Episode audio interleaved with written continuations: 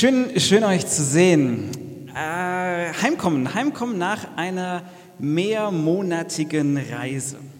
Ich weiß nicht, wer von euch schon mal länger im Ausland unterwegs war, aber wenn ihr das wart, ähm, könnt ihr euch bestimmt an dieses äh, Gefühl von Kulturschock erinnern. Wer, wer hat das schon mal so ein bisschen wahrgenommen, so diesen Kulturschock, wenn du, also im Zusammenhang mit Ausland? Okay, also wenn ich jetzt von Kulturschock rede, dann meine ich nicht diesen Kulturschock, den du haben kannst, wenn du in so eine ganz fremde Kultur eintauchst und zum Beispiel, ist mir passiert, auf Toilette gehst, gehen willst und du guckst, sitzt, guckst und siehst, wo ist das Klopapier?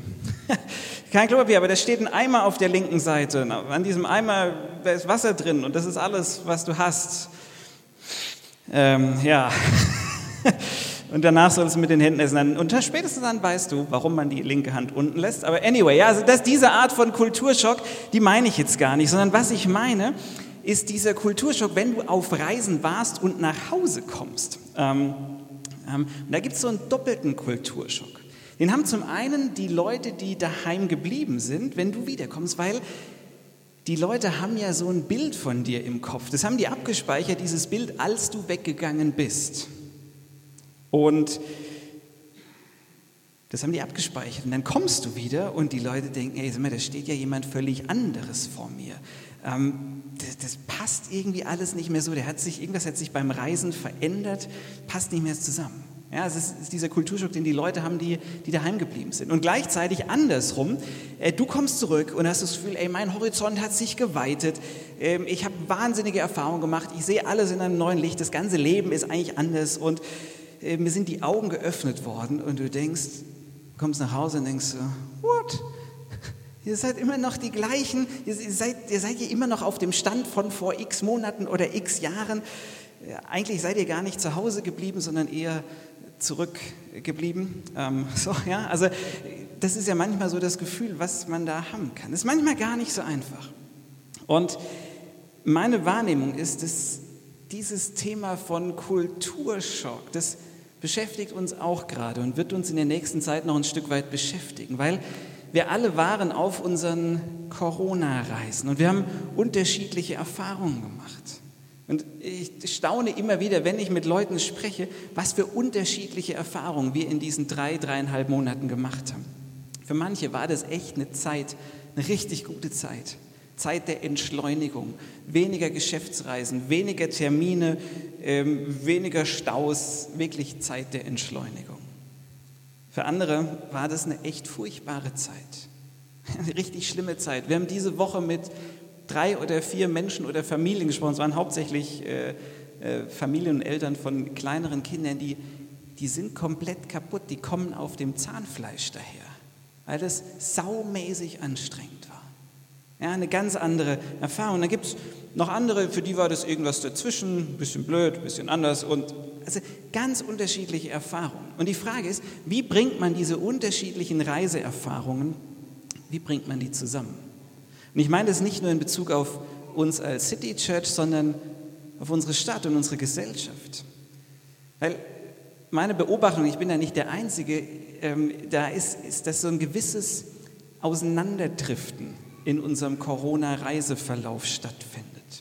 Am Anfang von Corona und diesem ganzen Lockdown, da ging ja so eine riesige Solidaritätswelle durch unser Land. Und ich habe das echt gefeiert. Ich meine, wer hätte das vor einem Jahr geglaubt, dass Deutsche, Ulmer, ja, ähm, an Straßenlaternen Zettel aufhängen mit ihrer Telefonnummer drauf und sagen, hey, ich kaufe für dich ein. Einfach so, wenn du selber nicht einkaufen gehen kannst, wenn du Angst hast, ich kaufe für dich ein. Sensationell. Ja, Leute treffen sich um 18 Uhr und singen mehr oder weniger schön Freude schöner Ghettofunken aus dem Fenster. Ähm, also ein ganz hohes Maß an Solidarität, dieses Wir gemeinsam, wir gegen das Virus zusammen. Und heute sieht es irgendwie anders aus. Das ist nicht mehr wir alle zusammen gegen das Virus, sondern das zerfasert und driftet auseinander. Auf einmal manche wir gegen die Polizei und wir für Meinungsfreiheit und wir gegen das RKI und die WHO und Gates und wer auch immer. Und andere, die sagen, ja, aber wir gegen die zweite Welle und, und wir für Masken und wir für Lockerung und wir gegen Sorglosigkeit und so weiter und so fort.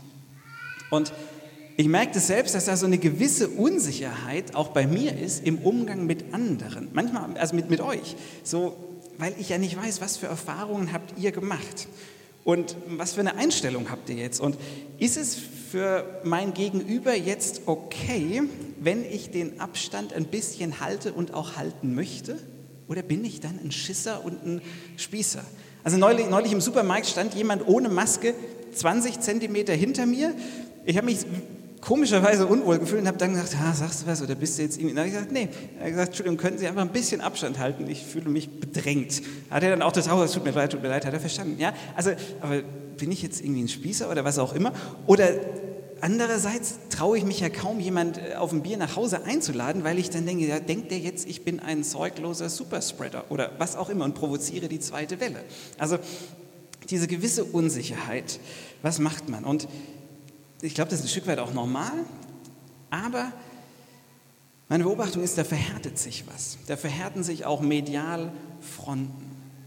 Und vor allem auch in Social Media, aber auch sonst ist mein Gefühl, da verhärtet sich was. Und ähm, das beobachte ich mit einer gewissen Sorge. Und Jakobus, Jakobus, der hat circa im Jahr 60 nach Christus genau zu so einer Thematik, also nicht Corona, aber zu diesen verhärteten Fronten, was ganz Spannendes geschrieben. Das schauen wir uns gleich an. Und bevor wir uns das anschauen, was er geschrieben hat, nur ein paar Sätze zu seiner Person, weil es ja schon wichtig ist, wer sagt denn was. Heute sagt ja jeder irgendwas äh, und dann macht es manchmal schon mal Sinn zu gucken, ähm, ist der glaubwürdig oder ist das irgendwie ein Spinner.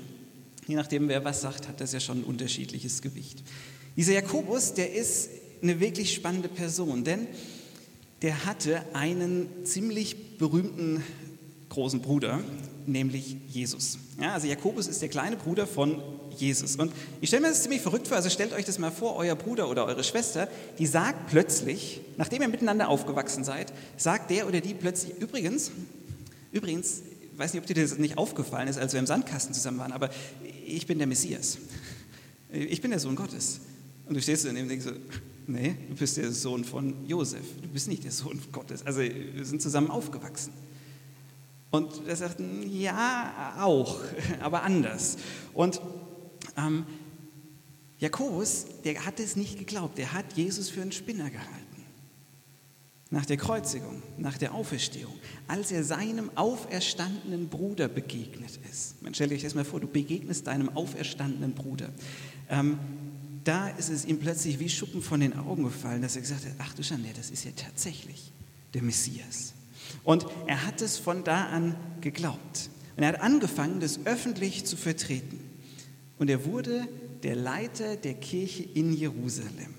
Er hat dort diese Kirche geleitet. Dort, wo Jesus hingerichtet wurde, ähm, da hat er sich öffentlich zu diesem Auferstandenen bekannt. Und das hat dazu geführt, weil er sich öffentlich zu seinem auferstandenen Bruder bekannt hat, dass er im Jahr 62 nach Christus gesteinigt wurde. Der war so felsenfest davon überzeugt, dass sein Bruder wirklich der Messias war, dass er bereit war, dafür zu sterben. Und er schreibt einen Brief, den sogenannten Jakobusbrief. Und da, ich würde mal sagen, da bricht er so ein paar Dinge runter, da konkretisiert er einige Dinge, die sein Bruder so gesagt hat. Und er macht sie, verpackt sie in kleine, ganz klar umsetzbare Schritte. Und es macht Sinn, da mal hinzuhören. Also sein Bruder Jesus, der hat ja gar nicht so viel direkt über sich selber gesprochen. Ja, er hat manchmal so ein bisschen verklausuliert von sich selbst als dem Menschensohn gesprochen, aber er hat mehr über das Reich Gottes als über sich gesprochen. An einer Stelle, da sagt Jesus selbst was über seinen Charakter. Er sagt, lernt von mir, lernt von mir. Denn, wie bin ich? Ich bin sanftmütig und von Herzen demütig. Lernt von mir. Lernt von mir, ich bin sanftmütig, ich bin demütig. Ich meine, wie machst du das? Ich meine, wie lernst du Demut? Demut kann man irgendwie relativ schwierig lernen. Du kannst dir das schwierig als Ziel setzen. So, ich, in diesem Jahr werde ich jetzt demütiger und wenn ich das und das erreicht habe, kann ich dann stolz drauf sein, dass ich jetzt demütig bin oder dann klappt es schon wieder nicht. Also wenn du stolz drauf bist, dass du demütig bist, das hat nicht so ganz funktioniert. Also ja, wie können wir sanftmütig und demütig werden? Wie können wir demütig mit denen umgehen, die eine ganz andere Reiseerfahrung haben als wir, die eine ganz andere Reiseerfahrung der letzten Monate im Gepäck haben. Jakobus, Bruder von Jesus, der gibt ein paar praktische Tipps. Und zwar schreibt er eigentlich was super Banales, aber unglaublich Wichtiges. Und er fängt mit den Worten an, Leute, ihr wisst es, was es kommt. Ihr wisst es doch. Ist eigentlich nichts Neues. Aber ich sage es nochmal, weil so schwer ist es umzusetzen. Er sagt, jeder Mensch sei schnell zum Hören. Jeder Mensch sei schnell zum Hören. Ich weiß nicht, wenn ihr diesen Satz lest, ob ihr merkt, da ist irgendwie, da hakt was, ähm, weil schnell und hören passt nicht so richtig zusammen. Du kannst schnell reden, du kannst schnell sprechen, äh, du kannst schnell laufen, du kannst schnell rennen oder schwimmen oder was auch immer, aber schnell hören, das geht nicht so richtig. Das ist Absicht, weil dann denkt man natürlich ein bisschen mehr drüber nach. Schnell zum Hören bedeutet so viel wie das Erste, das Wichtigste, was du tun kannst, ist, hör zu. Hör zu, bevor du irgendwas anderes machst. Hör zu, und zwar nicht um zu antworten. Hör zu und nicht um äh, bessere Argumente dem anderen entgegensetzen zu können, um einen Streit zu gewinnen, um Recht zu haben, sondern hör zu, um zu verstehen. Seid schnell zum Hören. Wer soll zuhören? Laut Jakobus geht es nicht nur an die, die keine Ahnung haben und die dauernd dummes Zeug reden, ja, wo man sagt so, äh, wenn du keine Ahnung hast, einfach mal die halten. So, also das ist nicht, äh, ja, die auch, die keine Ahnung haben, sollen auch erstmal zuhören. Aber er sagt hier jeder Mensch, jeder Mensch. Vielleicht sollten besonders die, die Ahnung haben, zuhören. Einfach mal zuhören. Gerade die, die Recht haben. Oder die, die meinen, Ahnung und Recht zu haben, zuhören. Nicht um zu antworten, sondern um zu verstehen. Um den anderen zu verstehen. Unterm Strich ist es doch genau das, was du, was ich auch will, was so eine Grundsehnsucht von uns ist, nämlich verstanden zu werden. Zu merken, wow, der andere versteht mich, der versteht mich wirklich, das wollen wir alle. Und das sollten wir anderen geben. Jakobus, der konkretisiert hier auf eine bestimmte Art und Weise diese goldene Regel von Jesus. Dieses, was du nicht willst, dass man dir tut, das füge auch keinem anderen zu oder umgekehrt, was ihr wollt, das euch die Menschen tun. So behandelt sie auch. Und Jakobus sagt, hey, seid schnell zum Hören. Erstmal zuhören. Und dann kommt logisch, sagt er weiter, und langsam zum Reden. Ja, also wenn du schon was sagen musst, dann langsam, langsam. Ja? Ähm, aber nicht eine Erwiderung. Vielleicht, wie wäre es erstmal mit einer Frage, mit einer Nachfrage? Weil das Ding ist, mein Gegenüber, dein Gegenüber will verstanden werden. Wir wollen nicht belehrt werden. Wir wollen verstanden werden, nicht belehrt werden. Und ich finde das ehrlich gesagt relativ schwierig. Mir fällt das ähm, in meinen Beziehungen zu meinen Kindern immer wieder auf. Da passiert es mir total leicht, dass ich mich nicht genau andersrum verhalte. Ja, wir haben irgendeine Art von Konflikt, äh, zum Beispiel, warum man jetzt noch seine Hausaufgaben macht und warum jetzt kein Fernsehen geguckt wird oder ähm, warum ich jetzt will, dass irgendwas Besonderes passiert oder nicht passiert und wie auch immer. Und dann habe ich so unterschiedliche Kanonen, unterschiedliche Kanonen, die ich abfeuern kann. Da ist zum Beispiel diese Kanone mit, ey, ich habe aber viel mehr Erfahrung als du und ich weiß, was gut ist. Ja, die Kanone von, ich weiß eh alles. Ähm, oder ich habe sowieso recht. Oder diese Kanone mit, solange du deine Füße unter meinen Tisch streckst und so weiter und so fort. Kennt ihr diese Kanonen, die man so abfeuern kann? Ich hatte neulich so eine Situation, also neulich eigentlich öfter, aber auch gestern, äh, wo, wo dann mitten in diesem Konflikt Rabea plötzlich zu mir geflüstert hat, Denk dran, was du morgen sagen willst, was du morgen predigst. Ich habe gerade deine Predigt gelesen. Denk dran, denk dran. Ähm, ja, so ja, scheiße, ich sollte sie dir nicht zum Lesen geben. Das werde ich auch noch dran festgemacht. Ja, aber es war so eine Situation ähm, mit äh, unseren Kindern und dann und ich so, no, no. Und dann kam, kommt doch tatsächlich, erdreiset sich meine Tochter diesen Satz zu sagen, Du verstehst mich einfach nicht. Und ich habe gesagt, natürlich verstehe ich, ich muss jetzt gar nicht weiterreden, aber ich habe recht und jetzt ist mal Schluss hier. Und ich sage jetzt mal, was gemacht wird. Ich weiß eh, was du sagen willst. Das hat es nicht besser gemacht. Also, kennt ihr das? Ähm, wir alle wollen verstanden werden. Aber wir reden. Wir reden äh, und wir hören, um zu erwidern. Hör zu. Wenn du in irgendwelchen Konflikten bist, stell Fragen, wenn du überhaupt was sagst. Und alle Männer, die sich jetzt, äh, die denken so, ey cool, wenn mir das nächste Mal vorgeworfen wird, ey du sagst nie was, du redest nie, nein, ihr könnt euch nicht auf mich oder Jakobus berufen. Hier ist mit aktiv, ja, seid schnell zum Hören, das ist aktiv, ja, also wirklich Interesse und so. So, wenn ich so an unsere Corona-Situation denke, die ja doch manchmal mit, mit Unsicherheit verbunden ist, ja, wie geht der andere damit um, dann ganz simpler, banaler Tipp, ey, frag nach, sei neugierig, ey, wie ist es für dich? Warum verhältst du dich so, wie du dich verhältst?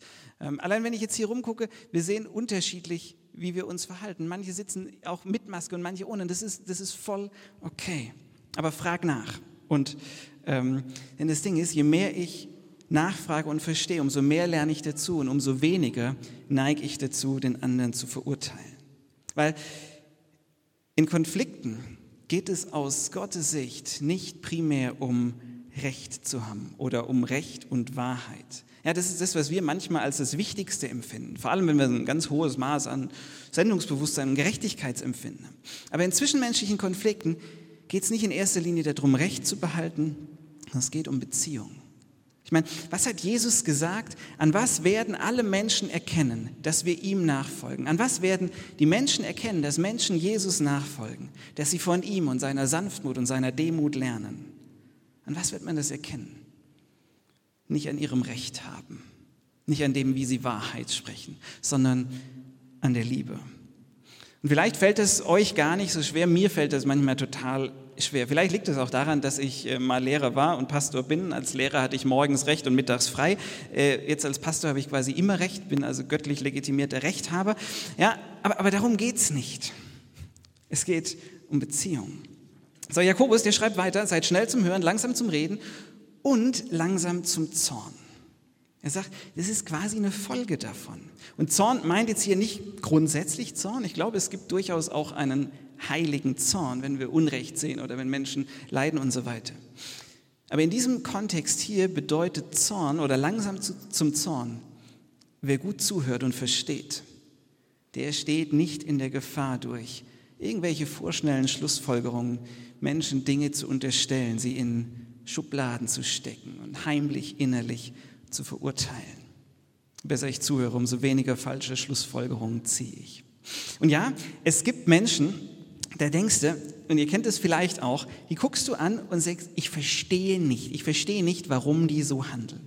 Oder ich verstehe nicht, wie die sowas sagen können.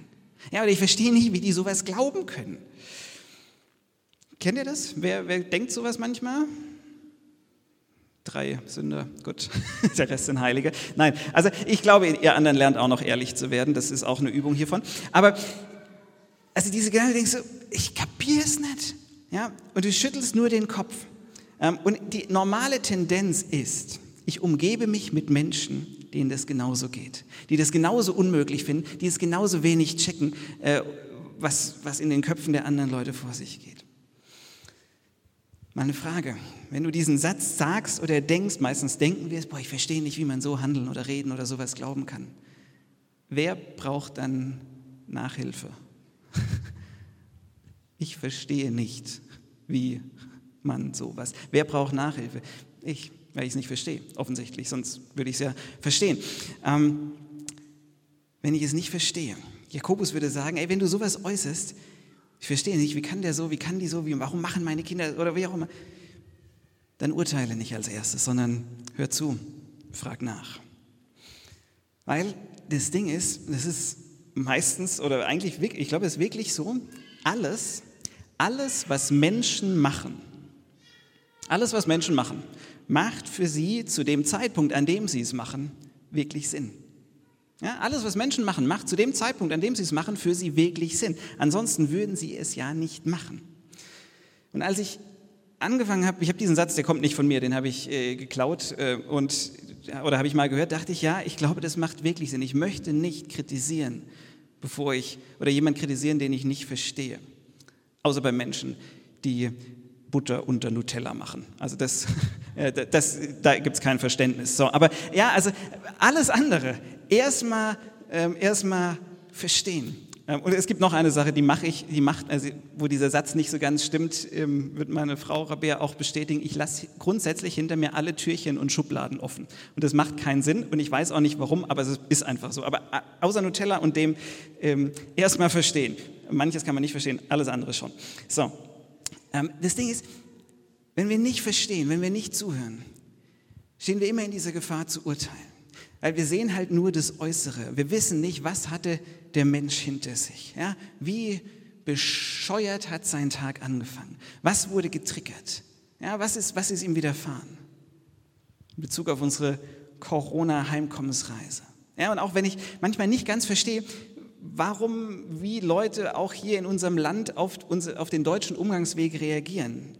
Ich möchte nicht kritisieren, wenn ich nicht verstehe.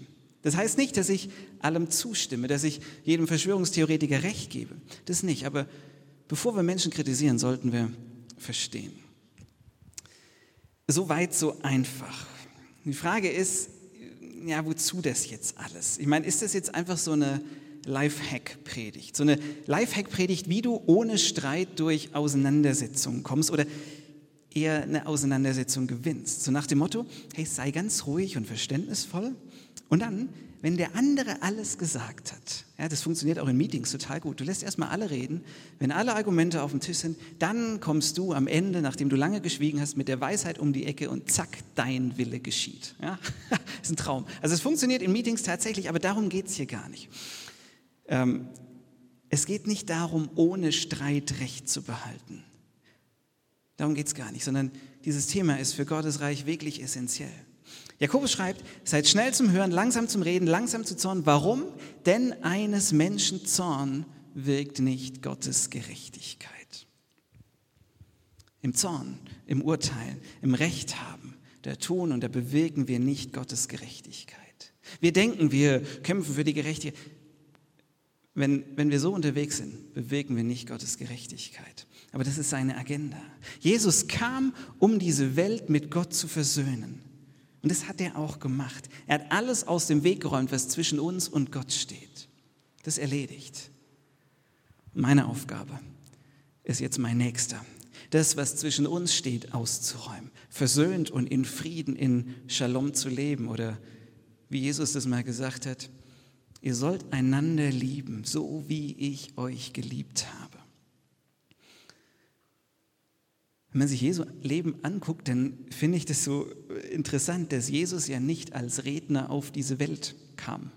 Der ist ja nicht als Redner, als Sprachrohr, als Kommunikator auf, die Welt, äh, auf der Welt aufgeschlagen, sondern Gott wurde Mensch und ist sprachlos geworden. Der hat die ersten Jahre gar nichts gesagt, bisschen geprabbelt.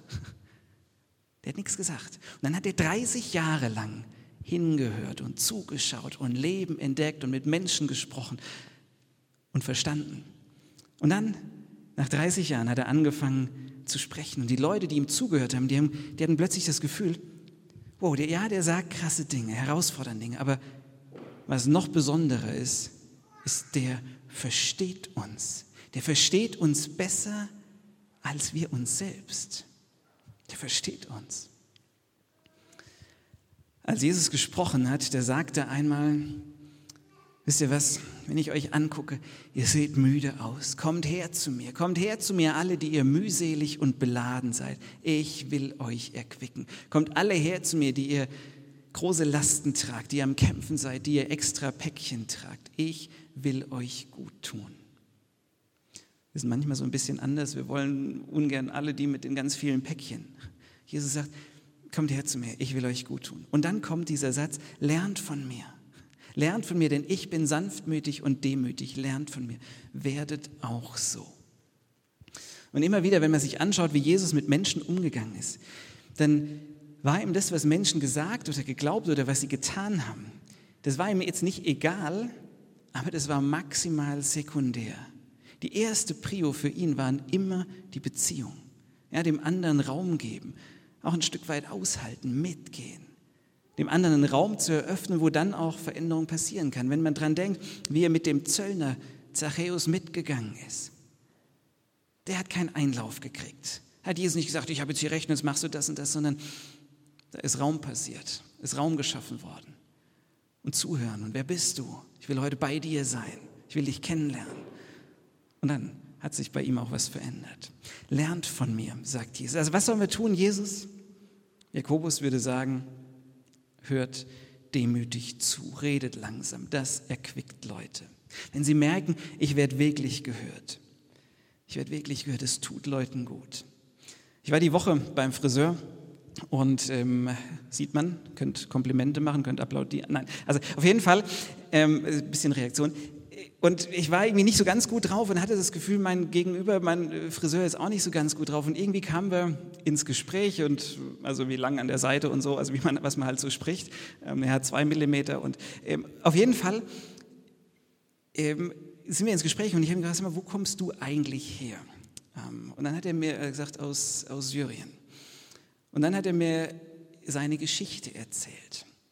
Und erst dachte ich so, ach, der, ich sage euch nicht, was ich dachte, aber ich habe, als ich ihm zugehört habe, auf einmal gedacht, wow, was, was, hat der für eine Story? Was hat der für, für Erfahrungen in seinem Reiseschatz?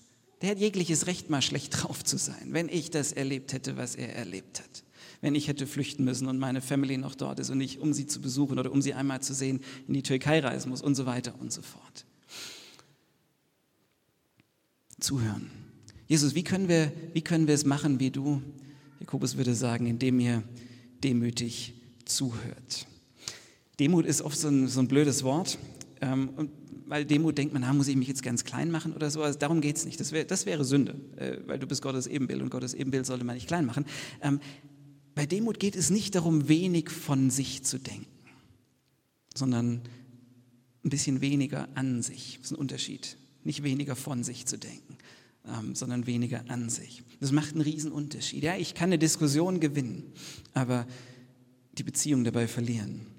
Ich kann sowas von Recht haben und vor lauter Recht am Ende allein dastehen. Das erquickt überhaupt niemand.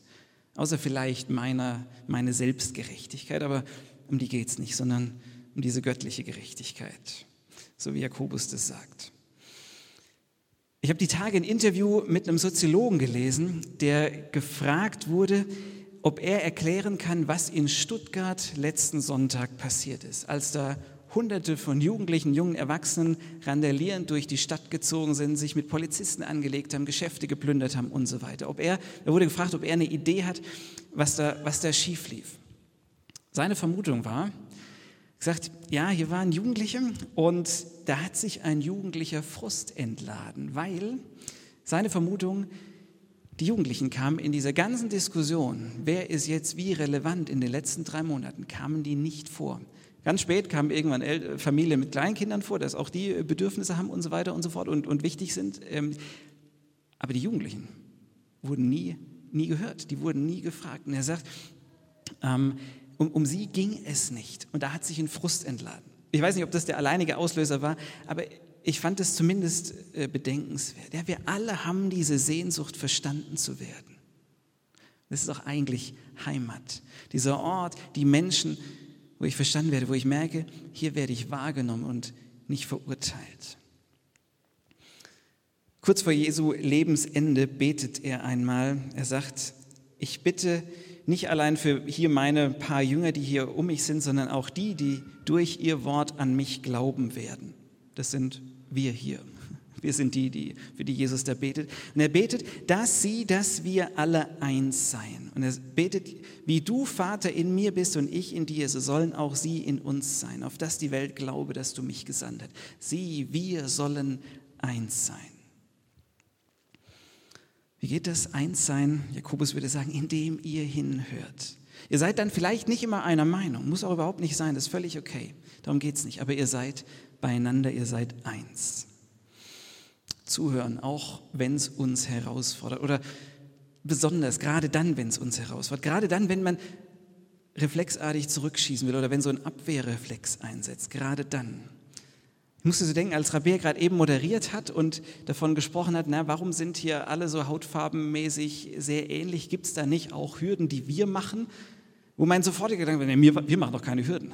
Also ne, wir doch nicht. Also, ähm, und in dem Moment, wo ich so eine Reflexantwort wahrnehme, wäre es vielleicht nicht schlecht, einmal zuzuhören uns überlegen, Herr, machen wir das nicht doch, wenn Leute mit schwarzer Hautfarbe sagen, ja, da findet Diskriminierung statt.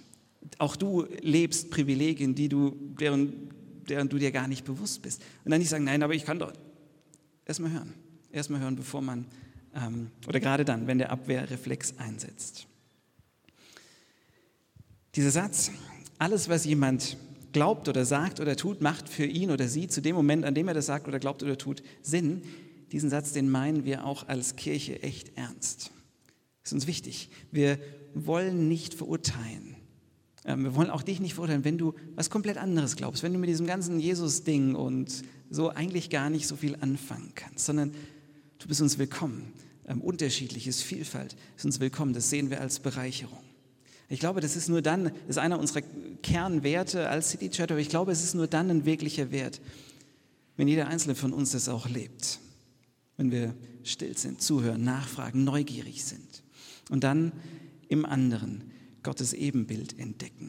Und dann merken, hey, Recht haben ist gar nicht so entscheidend. Ja, wir verstehen uns. Da ist Friede, trotz unterschiedlichen Ansichten. Da ist Reich Gottes. Da geschieht sein Wille. Amen.